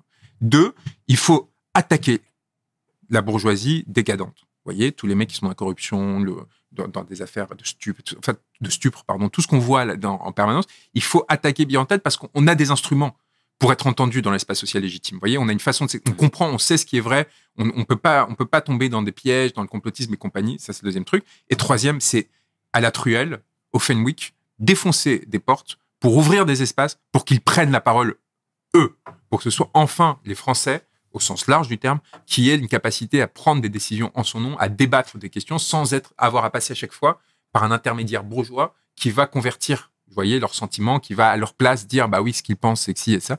Pourquoi est-ce qu'il y a que 1% de fils d'ouvriers et d'employés à l'Assemblée nationale? C'est pas possible, un truc Ouais. comme ça. C'est ça le problème. Le- on n'a pas besoin d'un moi ou d'un Ruffin qui, à l'Assemblée nationale, parle de ces gens-là. Non, il faut qu'ils y soient. L'Assemblée nationale, ça sert à quoi? Ça sert à représenter le peuple dans sa diversité. Point. En fait, pourquoi est-ce qu'il n'y a pas Il y a combien de banlieusards euh, à l'Assemblée nationale? Mais zéro, 0.0. Et quand il y en a un qui essaie de se présenter comme Tahabouaf, on lui en- invente une histoire euh, euh, débile pour essayer de l'éliminer. C'est scandaleux. C'est ça, c'est ces points-là sur lesquels il faut lutter. Mais il faut pas être dans le discours. Il faut être, faut être dans, dans, dans une lutte. Et pour rebondir sur les médias, ou du moins pour rester sur cette thématique, tu penses toujours, enfin, tu penses toi que les, les, les, les, les médias sont au service du GAFA Non, c'est pas pareil. Le- les GAFAM ont explosé le, le monopole médiatique. Euh, Mhm. C'est-à-dire qu'en gros, les milliardaires ont investi très lourdement pour contrôler les médias traditionnels. absolument. Et les GAFAM arrivent, et tout d'un coup, elles permettent à des voix euh, complètement différentes d'émerger de façon indépendante. Ce que Booba a fait sur les influenceurs et compagnie, il aurait jamais pu le faire euh, il y a dix ans.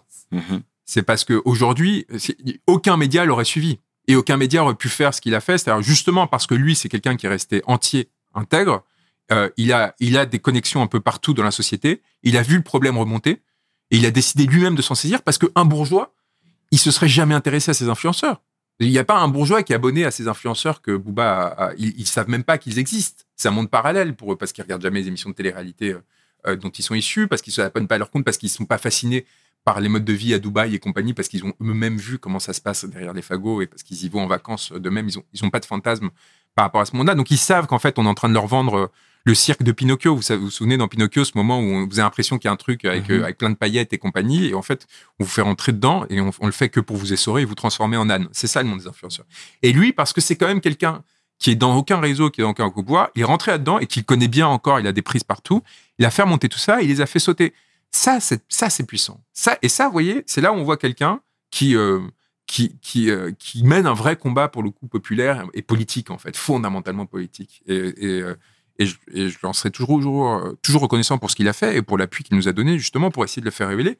Et il a compris l'intérêt de ce livre Mhm. bien plus que le gossip, que le je sais pas quoi. nana. Il a compris que l'intérêt de ce livre, c'était de démontrer l'imposture Hanouna. Comment ce faux allié du peuple, en fait, est utilisé par l'oligarchie pour s'attaquer euh, aux populations. Mhm. Bon, en tout cas, le message est passé, Juan. Là, je voudrais qu'on parle justement de tes différentes facettes, de tes différentes activités. Tu sais, comme tu l'as si bien dit tout à l'heure, tu m'as enlevé les mots de la bouche, mais tu as été aussi conseiller de Julien Assange pendant à peu près 4-5 ans, Ouais. si mes souvenirs sont bons. 24 et 28 ans, D'accord, qui est le fondateur de Wikileaks. Ouais. Euh, déjà, dans un premier temps, pourquoi ça s'est arrêté? On s'est arrêté parce qu'on on a fait un très mauvais calcul. Euh, on s'est dit, euh, Julian euh, était, euh, enfermé à l'ambassade d'Équateur depuis 9 ans. Donc, euh, Wikileaks, c'est ceux qui ont révélé tous les crimes de guerre qui ont été commis par les. États-Unis, en Irak, en Afghanistan, ainsi de suite. Et donc, euh, on a découvert, euh, ça a été révélé récemment, il y, a, il y a deux ans, par une grande enquête qui a été menée, qu'on a été ciblé. Il y avait une, toute une équipe de la CIA qui était spécialement dédiée à nous. On était 10-15. Hein. Et dans toute l'Europe, en fait, ils menaient des opérations d'entrave pour essayer de nous détruire. Donc, vous imaginez ce que ça peut faire entre 24 et, et 29 ans de vivre ça. Et à un moment donné, donc ça faisait 9 ans qu'il était enfermé, on s'est dit, il faut qu'on retente. On avait déjà tenté à deux reprises un geste envers l'Élysée pour essayer de voir si la France pouvait pas le soutenir et l'accueillir dans, notre pays pour lui donner l'asile, parce qu'il a quand même révélé que la NSA, donc l'agence de renseignement américaine, espionnait toutes les entreprises françaises euh, qui participaient à des appels d'offres au-dessus de X millions d'euros. Qu'ils avaient, et on avait réussi à les aider à désactiver tous les dispositifs d'espionnage qui étaient mis en place pour avoir les communications privées et professionnelles du président de la République, des, des principaux ministres, de leurs conseillers, ainsi de suite. Donc, Enfin, moi, je considère qu'il aurait dû avoir la Légion d'honneur grâce à ça. Vous voyez, enfin, il avait rendu un service à la patrie, en gros, entre euh, le majordome de Liliane Bettencourt euh, qui reçoit la Légion d'honneur parce qu'il refile des, des enveloppes de cash à des politiciens et, et Julian Assange. Je pense qu'il vaut mieux, il valait mieux le soutenir.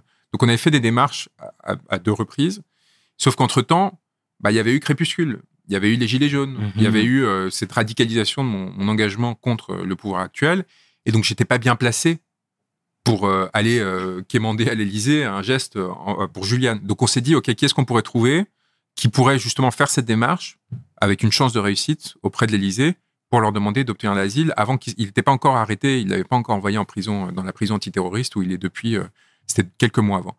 Et donc moi, j'aurais suggéré une liste de noms, et à un moment, ils m'ont dit, et pourquoi pas Dupont-Moretti Parce nous- quelqu'un nous dit qu'il est proche de Brigitte Macron et qu'il n'était pas encore ministre. Et que du coup, il pourrait faire un geste, et il est très intéressé, il va absolument récupérer le dossier. Dupont-Moretti qui a toujours dit que les lanceurs d'alerte le, le dégoûtaient, euh, bon. Et donc, du coup, on s'est dit, bon, bah, moi, j'aurais dit, écoutez, euh, à voir, hein, mais pourquoi pas? Et euh, j'aurais dit, on peut tenter. Donc, on a fait la transition. Euh, Dupont a récupéré le dossier. Et un mois plus tard, il s'est fait nommer ministre de la Justice. Il a fait des déclarations contre Juliane de- de- devant l'Assemblée encore plus dures que celles que faisaient les autorités précédentes après avoir été son avocat. Donc, on s'est, on s'est fait bêtement avoir, en fait, quoi, en somme. Et, euh, Du coup, ça a précipité la fin? Non, non, on- donc on, s'était arrêté. avant. J'avais, j'avais filé le dossier. euh, on Ouais, avait fait la. En gros, en mode, euh, je me mets de côté. Mhm. Comme ça, ça, ça. Enfin, ils, peuvent- ils, ils ont pas l'impression de me rendre un service. Voire au contraire, ils peuvent jouer au jeu en mode, euh, regardez, il a rien, il a pas réussi à le sortir et, euh, et, et par contre nous on y arrive. Ouais, ouais. Et euh, on a tenté le coup et ça n'a pas marché, quoi. Donc euh, on est resté en lien depuis, mais, mais, mais ils, ils ont gardé le dossier dans le cabinet de Dupont. euh. Le problème, c'est encore une fois, le- qu'est-ce qu'on peut faire au niveau français pour Juliane? C'est soit faire euh, une, inter- une mission de bons offices avec l'Australie, entre l'Australie, le Royaume-Uni et les États-Unis, pour euh, qu'il l'envoie en Australie, vous voyez, et qu'on arrête de le persécuter, parce que là, il est en attente d'extradition vers les États-Unis. Ça fait quatre ans qu'il est en attente d'extradition vers les États-Unis. Et donc, nous, on veut absolument éviter l'extradition parce que dès le moment euh, qu'il sera extradé, Ouais, ça sera c'est fini. fini. Enfin, dès le moment qu'il met un pied aux États-Unis. Et donc, la France, soit elle l'accueille sur son territoire, soit elle fait son possible pour influencer le Royaume-Uni et les États-Unis pour qu'ils le laissent partir. Sauf que, euh, enfin, il y a très peu de chances que ça arrive, en fait. Il y a très peu de chances que ça arrive et ils ont tout intérêt à le laisser mourir en prison ou le laisser sortir que euh, à un niveau d'affaiblissement tel qu'il finira par, euh, par, ne plus avoir de puissance subversive. Leur, crainte, je pense, la plus importante aujourd'hui, c'est d'en faire un Mandela. Vous imaginez s'ils le sortent après des années d'enfermement, alors que le, le seul tort du Gus, c'est d'avoir dit la vérité. Ils ont essayé de le traiter d'antisémite, d'agent du, euh, du FSB, de violeur pendant des années. Moi, j'ai connu ça à ses côtés. hein. J'ai vu à quel point ça l'avait isolé et détruit. hein. C'est des années où il n'y avait pas un article qui sortait sur, sur lui sans qu'on parle d'accusations de viol qui ont neuf ans après, ils ont mis neuf ans à, à- ils ont laissé, vous voyez, ils ont laissé un, ils ont fini par accepter qu'il n'y avait rien. Et à ce moment-là, qu'est-ce qu'ils ont fait? Bah, ils l'ont foutu en tôle euh, pour essayer de les faire extrader. Mhm. Et nous, pendant des années, on disait, mais attendez, ces accusations de viol, elles sont instrumentales, elles sont là pour le détruire, elles sont là parce qu'ils ils cherchent à, le, à, à- à- à faire arrêter Wikileaks, à le délégitimer, etc. Et tous les journalistes et tous les bourgeois disaient, bah non, non, on sait pas, à voir, mais on leur donnait des documents qui Mhm. montraient que tout était bidon. Non, non, on verra, on verra. Quand l'accusation de viol est tombée, un mois plus tard, ils le faisaient arrêter, ils disaient, bah oui, en fait, on le cherchait depuis le début parce qu'il a révélé ces documents. Mhm. Et il révélait. Et pendant neuf ans, en fait, du coup, euh, les journalistes sont rendus complices de cette destruction de cette personne, atteinte à sa présomption d'innocence, à son honneur, vraiment sale, voyez, vraiment Ouais, sale pour, euh, compliqué. pour se le faire, quoi.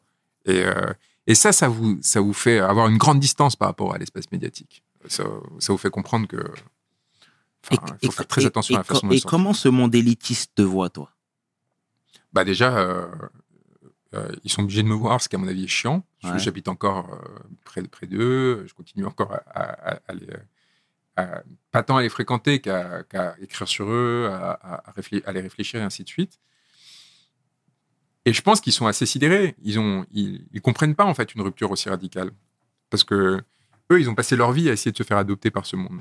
Et moi, j'ai assez facilement eu les postes que je voulais. Mhm. Et euh, très très jeune, j'ai décidé de les envoyer. Et là, du coup, en fait, pour des gens qui, euh, qui ont fait la moitié de ce que j'ai fait à 40-45 ans, après de longs efforts et après avoir léché les fesses de je sais pas combien de personnes, d'avoir vendu leur dignité, voir quelqu'un qui débarque en, leur disant mais vous êtes des nazes, enfin, c'est indécent ce que vous faites, de, vous compromettre comme ça, de vendre vos idées, de vous soumettre à ce système existant, ils le prennent, ils le prennent mal. Enfin, ils le prennent mal parce que ça les remet en question existentiellement, dans leur estime de soi, dans leur, à tous les niveaux, en fait, c'est hyper destructeur pour eux. Donc ça crée un sentiment de résistance et de violence très fort. Mais après, ils ont, ils ont du mal à m'abattre. Ils n'arrêtent pas. hein. Ils essayent, on, se prend des balles perdues tous les quatre matins. On a des, des- tentatives de pièges, des accusations débiles. Enfin, ça arrête. C'est incessant. Et à chaque fois, ça les enrage un peu plus de voir que, que, que ça prend pas. Donc, nous, vous savez, c'est ce genre de lutte euh, où euh, moi, moi, je- moi, j'ai été tellement marqué par, euh, par cette vidéo de Malcolm X. Je sais pas si vous l'avez vu. Il est dans la rue. Il est interrogé par plusieurs et, et il lui demande s'il a peur. Mhm. Et il répond Mais je suis déjà un homme mort. Mhm. De quoi est-ce que j'aurais peur? Ça, c'est cardinal dans ma vie. Vous voyez, se dire Mais ils peuvent pas m'intimider. Moi, je considère que le- euh, à partir du moment où j'ai commencé à travailler avec Wikileaks, qu'on s'est pris dans la gueule tous les services de renseignement du monde avec une violence extraordinaire, etc., que ça a détruit ma vie intime, personnelle, professionnelle et compagnie, ça vous libère en même temps. Vous êtes là, ok. Vous avez voulu pousser jusqu'au bout? Vous voulez, voulez m'accuser de viol? Vous voulez y aller? Ok, on va y aller. On va y aller, on va y aller cash. On va y aller et vous allez voir ce que ça coûte de détruire un homme qui a l'assise suffisante et qui vous connaît suffisamment de près pour avoir les instruments pour résister assez de temps pour que ça vous coûte très cher et vous fasse réfléchir aux gestes que vous avez commis. Et si ça permet aux gens, au-delà de cette lutte euh, existentielle, d'obtenir des choses pour s'émanciper, pour comprendre le monde dans lequel ils vivent, pour, euh, pour, euh, pour, pour se dire, voilà, en fait, ça vaut la peine. Ça vaut la peine parce que ça permet quand même de produire des choses, etc., de survivre. Et on peut survivre à tout ça. Bah, tant mieux, quoi. Et quand tu démarres Salah Abdeslam, c'est pourquoi C'est pour déranger? Non, c'est parce qu'il venait d'être abandonné par son avocat et euh, qu'il avait critiqué publiquement.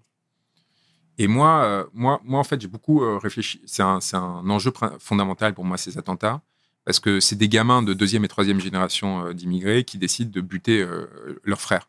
Vous voyez, ils vont pas, ils vont pas, ils s'attaquent pas à l'Élysée, ils s'attaquent pas à des militaires, ils Mhm. s'attaquent pas à des flics ou seulement marginalement. Ils vont buter des gamins dans une terrasse, ils vont buter des gamins euh, au Stade de France, des gamins qui auraient pu être eux et dont je suis convaincu qu'ils pensaient que, que ça aurait pu et que ça aurait dû être eux. C'est-à-dire que eux aussi auraient dû avoir le droit d'être heureux dans cette société, d'être à cette place, etc., tout en, en, ayant une sorte de profond mépris euh, à leur égard. Donc ça, c'est déjà c'est quelque chose de ma génération. Ça, c'est le premier point. Ensuite, il y a cette idée de me dire, moi, j'étais au Quai d'Orsay au moment de la guerre en Syrie, en 2013. Donc, je m'occupe des discours et de la justice internationale, en, en parallèle à ce que je vous racontais tout à l'heure.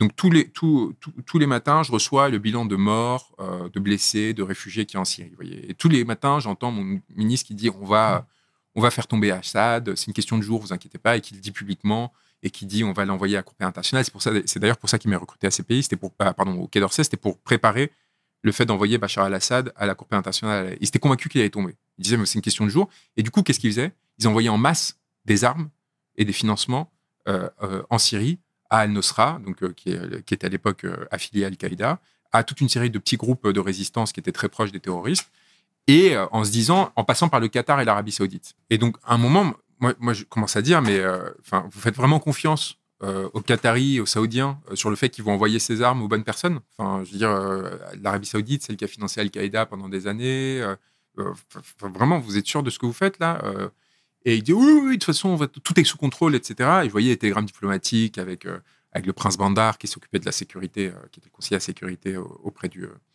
auprès du roi saoudien. Enfin, et j'étais là, mais on est en train de, on- enfin, qu'est-ce qu'on est en train de faire? Un peu ce qu'on est en train de faire en Ukraine aujourd'hui, c'est-à-dire qu'on on envoie des armes par, par milliers à des, no- dont- à, no- à un certain nombre de groupes qui par ailleurs sont pour une partie très radicaux, très très très très très très très très très très à droite. En gros, il y a quand même pas mal de, de groupes néo-nazis sur le territoire, contrairement à ce qu'on dit. Et on pense qu'à un moment donné, ces armes vont pas commencer à circuler. Les calaches qu'on distribuait dans la rue, euh, dans la rue ukrainienne, vous pensez qu'à un moment, elles vont pas se retrouver euh, en Europe euh, occidentale? Vous pensez qu'on peut envoyer comme ça, en se disant on leur fait confiance, ils sont de notre côté et compagnie? Non, non, la violence, Quand on nourrit la violence, la violence revient. Exact. Il y a quand même quelque chose de fondamental. Et, et ce qu'on a fait en Syrie, c'est participer à cette violence sans être suffisamment conséquent, sans avoir le courage de dire on veut faire tomber Bachar al-Assad, on va le faire de façon assumée, on va y aller on va vraiment le faire tomber. Non, en passant par les Qataris, par les Saoudiens, en passant par des groupes sur place qui étaient proches de groupes terroristes et compagnie. Et du coup, évidemment, on a créé un espace de violence où, du coup, vous aviez les imams qui pouvaient très facilement dire bah, en effet, regardez, il y a, le diable incarné sur terre. Même Fabius le dit, même, votre ministre le dit. Sauf que vous, on vous, autorise à rien faire. Venez avec nous. Nous, on vous, a- on vous ramène. Et donc, vous avez euh, euh, des mecs qui, en fait, des entrepreneurs de haine qui ont fait ramener des gens, des Français, sur le territoire syrien, qu'ils ont formés à la, à la, guerre, à, au meurtre, qu'ils les ont habitués à la violence de masse. Et là encore, on pensait que ça allait pas revenir. Donc moi, j'ai avec ça, je démissionne. J'ai encore ma lettre de démission du, euh, du Quai d'Orsay en disant euh, ce qu'on est en train de faire en Syrie, ça, ça, va vraiment, vraiment nous coûter cher. Deux ans plus tard, le Bataclan. Et là, je suis là, bah ouais. En fait, moi, je suis pas en mode euh, putain, quel, choc, quoi, quel scandale. euh, J'y vais les cocos. Moi, tous les matins, pendant un an, j'ai eu le nombre de morts, de blessés et compagnie. J'avais les rapports qui montraient que des Français commençaient à arriver là-bas, etc. Moi, je comprends qu'à un moment donné, la violence a explosé sur notre territoire aussi. On pensait qu'on était quoi? Qu'on était complètement immunisé, qu'on pouvait continuer à jouer, à faire la guerre à l'extérieur, loin de nous, sans problème. Donc ça, c'est première étape. Et deuxième étape, il y a ce Salah Abdeslam qui, euh, qui, qui refuse de parler. Et son avocat, son avocat. Il n'y a pas pire comme indignité que votre avocat qui commence à vous attaquer publiquement juste pour se faire euh, mousser. Vous voyez, enfin, pour essayer de se faire.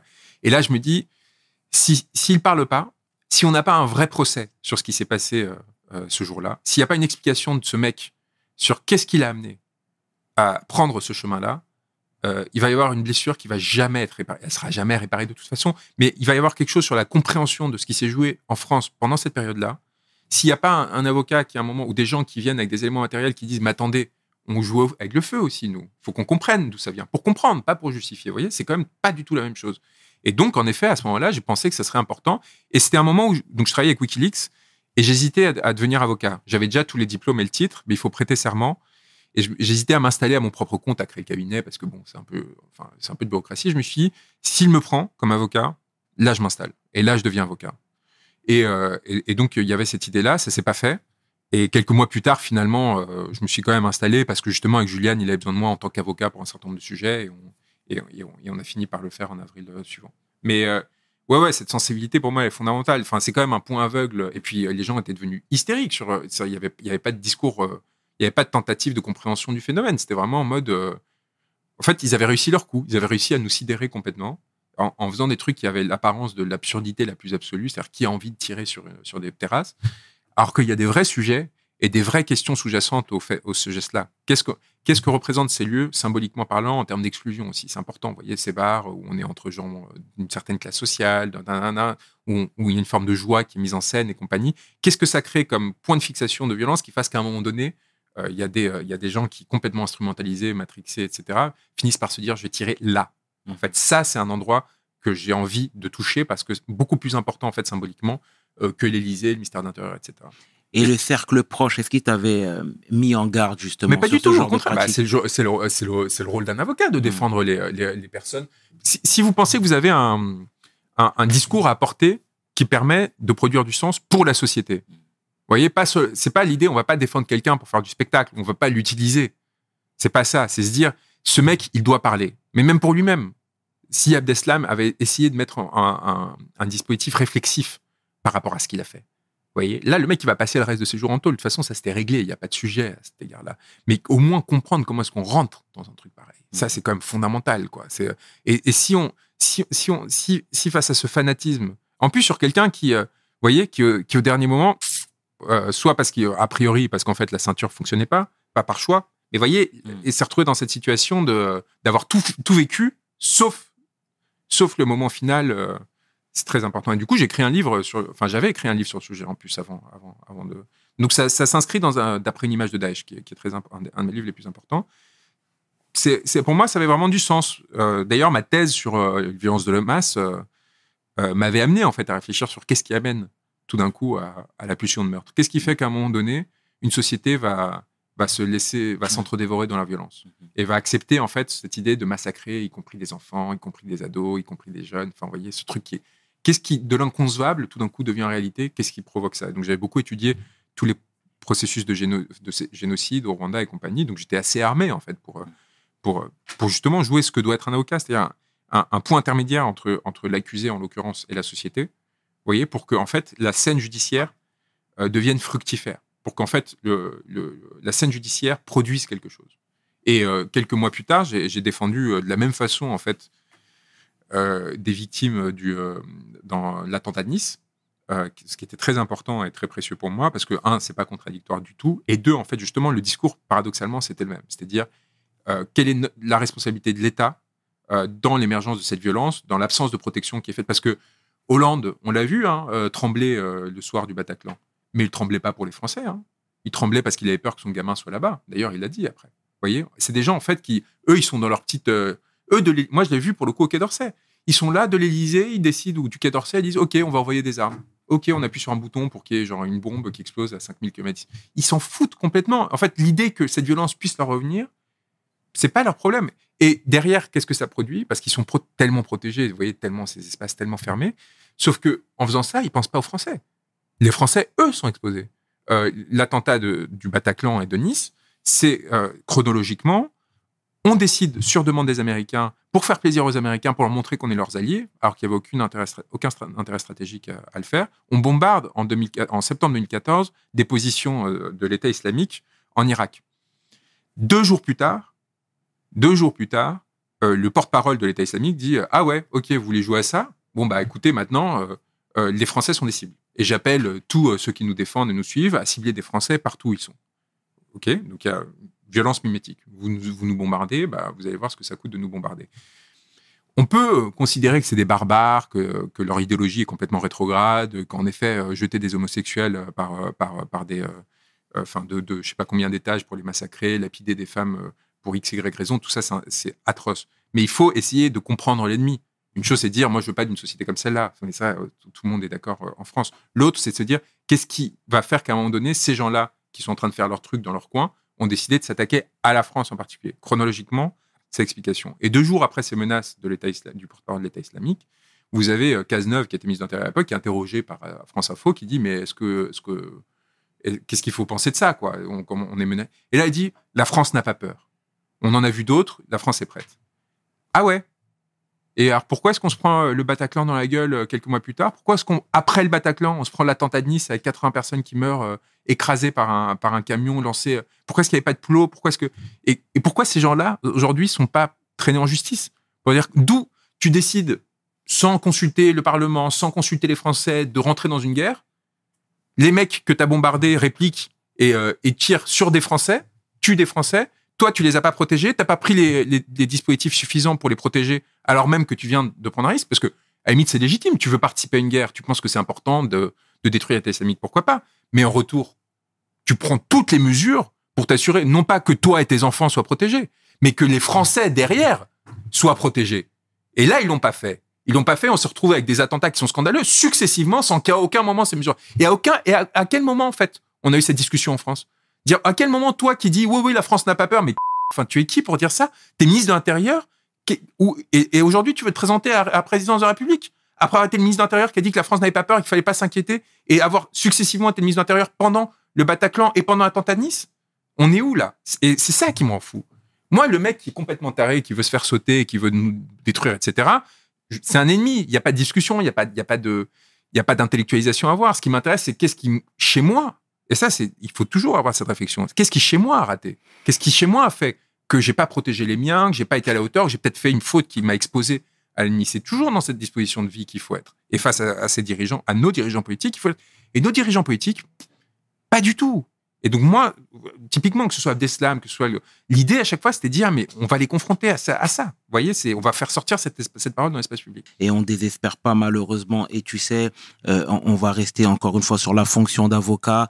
Euh, Aujourd'hui, tu as tenté de défendre Ousmane Sonko. Ouais. Moi, je suis d'origine sénégalaise. Ah incroyable. Ouais, je ouais, pas, ouais. Si, si, maintenant tu le sais. Et, euh, et, et, et tu vois, pour regarder, pour avoir regardé des émissions politiques au Sénégal, parce que ton affaire forcément est ressortie, et euh, il disait que, et c'était pas des, des, des partisans du président Macky Sall, hein, mais il disait que c'était pas une mauvaise chose dans la mesure où il voulait pas qu'il y ait des agents étranger Mhm. euh, euh, qui s'occupe de la politique euh, institutionnelle Mais sénégalaise. ça, tu c'est très important, bien sûr.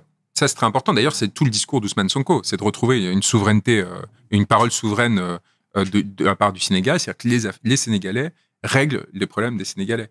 Mais justement, en tant que, il m'a demandé d'intervenir en tant qu'avocat. C'est-à-dire, moi, je suis euh, sous sa direction. Et moi, je trouve que même euh, euh, d'un point de vue historique, c'est assez joli, quoi. C'est-à-dire que c'est plus le sorcier blanc qui, qui vient prendre la place et qui vient décider au nom. C'est l'inverse. C'est-à-dire qu'aujourd'hui, moi, je suis au service d'un homme politique sénégalais de façon ouverte. Je suis les instructions qu'il me donne en tant que son avocat et je l'aide à défendre ses droits aux côtés de mes confrères sénégalais et aussi euh, comoriens. Euh, on a des gens de Guadeloupe, on a des gens, on est 30 en tout dans, le pool d'avocats euh, du Burkina. Et on, est là, de la même façon que je suis devenu l'avocat de Kémy Seba et de Nathalie Yam pour les mêmes raisons, c'est de se dire à un moment donné, il y a des espaces dans lesquels ils ont besoin d'avocats internationaux différents qui se battent. Parce que moi, je me bats en Guadeloupe pour les grands frères. Je ne sais pas si vous avez entendu parler de cette affaire qui est très importante. C'est très important d'entendre parler de lui et de Noël Daufour en particulier. Ces personnes qui sont en prison depuis 15 mois en Guadeloupe parce qu'ils sont suspectés d'avoir participé à l'organisation des, des manifestations de fin 2021 contre la politique sanitaire, euh, contre la chlordécone et compagnie. Tout, cette- Ça fait 15 mois que l'État les a mis en prison. Pourquoi? Parce qu'ils ont failli renverser l'État en Guadeloupe. Ils ont failli, en fait, changer historiquement, provoquer une bascule historique dont beaucoup de Guadeloupéens euh, rêvent depuis euh, des décennies. Et, et donc, je me bats avec eux, je me bats en Guyane avec Trop Violence, et en fait, du coup, avec Kémy. Et tout ça ensemble a fait qu'à un moment donné, ils ont, euh, Sonko a, a pensé à moi et s'est dit voilà, en fait, nous, la question, c'est pas la couleur de peau, c'est pas. euh, la question, c'est est-ce qu'on est capable d'avoir un discours souverainiste, chacun à sa place, et à un moment donné, moi, je me bats en France pour retrouver une forme de souveraineté populaire, pour que les Gilets jaunes retrouvent leur parole, pour que la parole dans ce territoire reprenne, en fait, une capacité à prendre des décisions. Il fait la même chose au Sénégal. Donc, en fait, c'est presque une alliance politique, vous voyez. On porte quelque part le même combat. Et évidemment que mon combat, nécessairement, il implique d'être contre la France-Afrique. Mhm. Vous voyez Et donc, moi, contrairement à, mon, à mes confrères qui, euh, euh, qui, du barreau de Paris, quand ils défendent le gouvernement et compagnie, sont payés 100 000 balles l'audience et compagnie, on le fait avec très peu de moyens, justement, sans une volonté d'accaparement, en essayant d'appuyer avec mon expertise en droit international sur la CPI et compagnie, parce que j'ai travaillé, et évidemment pour essayer de faire contrepoids, pour le coup, aux sorciers blancs qu'ils essayent d'inventer régulièrement pour, euh, toujours pour se légitimer. Ben, bien sûr, je suis son avocat, euh, et je, et je passe 80% de mon temps avec lui. Là, en fait, on est en train de finir euh, les procédures auprès de la Cour pénale internationale, où on a, on a recensé, en fait, parce que, et ça aussi, c'est très important, c'est très difficile de faire ce travail depuis le Sénégal en ce moment. Vous avez vu, euh, Bien sûr. ces avocats ont été Bien gazés euh, quand ils ont essayé d'aller le voir la semaine dernière. Euh, lui, il est enfermé, il est détenu, il est sous résidence surveillée chez lui sans aucun mandat judiciaire. Il y a déjà eu plus de 30 morts, des centaines d'arrestations au sein du PASTEF. Et donc, ce qui est très, très important, c'est de les aider à recompiler surtout euh, les, les témoignages des crimes. Donc, en fait, on est en train de recenser tous les meurtres, toutes les blessures, toutes les tortures et ainsi de suite pour s'assurer, parce que c'est très intimidant de l'intérieur de les dénoncer, ils n'osent pas aller aux juridictions sénégalaises, de le faire auprès de la Cour pénale internationale ainsi de suite, même si on n'y croit pas du tout, au fond, à la Cour pénale internationale. On sait très bien comment elle est, etc. Mais on veut les prendre à leur propre jeu et de leur dire, OK, les cocos, vous qui prétendez lutter contre les violences politiques, ainsi de suite, on va voir si vous êtes capable de le faire quand il y a vraiment des intérêts d'une partie de la population d'un pays africain, en l'occurrence sénégalais, qui sont en jeu. Pas quand il y a un enjeu géostratégique, que ça arrange les États-Unis ou la France de le faire. Non, non. Là, il y a des gens qui sont en train de mourir parce qu'ils sont en train de défendre leur droit à décider d'eux-mêmes de leur avenir, à permettre à un homme politique de se présenter aux élections et après d'être élu ou pas, c'est un autre sujet. Moi, je suis pas là pour dire il faut que Sonko soit le président sénégalais. Qui est-ce que je serais pour le faire? Moi, je suis là pour dire il faut, moi, je suis là pour protéger Sonko et s'assurer que ses droits soient respectés et qu'éventuellement il puisse se présenter pour ensuite que le peuple puisse décider avec les différentes alternatives. Vous voyez, c'est très différent. Mhm. Moi, je j'ai aucune opinion, j'ai pas d'opinion à avoir sur savoir si les orientations proposées par Sonko sont meilleures que celles de Macky Sall et compagnie. Ce que je vois, de, ou de Khalifa Sall, ou de, ce que je vois, c'est par contre qu'il y a des enjeux de plus en plus importants par rapport au Sénégal. Pourquoi? Parce qu'il y a des, des découvertes de gisements, notamment gaziers, euh, dans ce pays, et qu'en conséquence de quoi, il y a un danger d'instrumentalisation et, euh, et d'intervention étrangère pour déstabiliser le pays et pour essayer d'écraser l'opposition et de créer des clans et de transformer en gros le Sénégal en une sorte de euh, d'État d'État fantoche dont on tirait les ressources au détriment des euh, Sénégalais, ce qui est déjà en train d'arriver à- Saint-Louis par exemple où les pêcheurs ont- ont- ont- sont tous au chômage parce qu'on on a décidé de, leur interdire de pêcher tout autour de la plateforme gazière qui évidemment euh, tire des revenus qui vont directement d'une part à l'élite sénégalaise et ensuite aux étrangers qui sont en train de l'exploiter. Vous voyez, il n'y a pas de et à partir de janvier 2024, quand il y aura les premiers barils de gaz qui vont sortir, ça va être, ça va s'aggraver. Donc il faut lutter contre ça. Il faut, faut apporter de l'aide aux frères d'armes qui luttent. Moi, en fait, moi, toute personne qui lutte, qui lutte pour sa souveraineté, c'est mon frère. Et, euh, donc, et je pense que c'est la même position qu'a adopté Sonko, c'est la même position qu'a adopté Kémy Seba, qui arrête pas de dire ça d'ailleurs, qui dit moi ma lutte c'est contre l'oligarchie française, c'est contre ceux qui font la France-Afrique, c'est pas contre le peuple français. Mon problème c'est pas le peuple français, mon problème c'est ceux qui utilisent la France pour aller piller, pour aller exploiter, pour euh, alimenter le racisme, ainsi de suite. C'est ça, c'est ça ces combats-là. Et donc on le fait, on le fait partout. Et en l'occurrence, en l'occurrence, aujourd'hui encore, la cause des coloniales, la cause noire sont encore des causes qui sont fondamentales parce que justement cette émancipation et cette libération de ces siècles d'oppression n'est pas achevée. Donc de la même façon que les prolétaires euh, français ont souffert de ces systèmes euh, d'exploitation, euh, bah, il, faut, il, faut, il faut y être en fait. Il faut y être et je, je- je vis avec un grand honneur le fait d'être à leur côté. ouais. Ce sera le mot de la fin, Juan. En tout cas, merci clairement pour, ce, pour cet échange-là, pour cette transparence. Et on avait besoin d'entendre ce genre de discours qui rassemble. Et c'est, j'ai envie de te dire, la marque de fabrique de cette émission. Merci à vous. À bientôt, Juan. À bientôt. C'était le chair avec Juan Branco pour We Hustle. Mes paroles valent cher. Peace. We hustle, baby.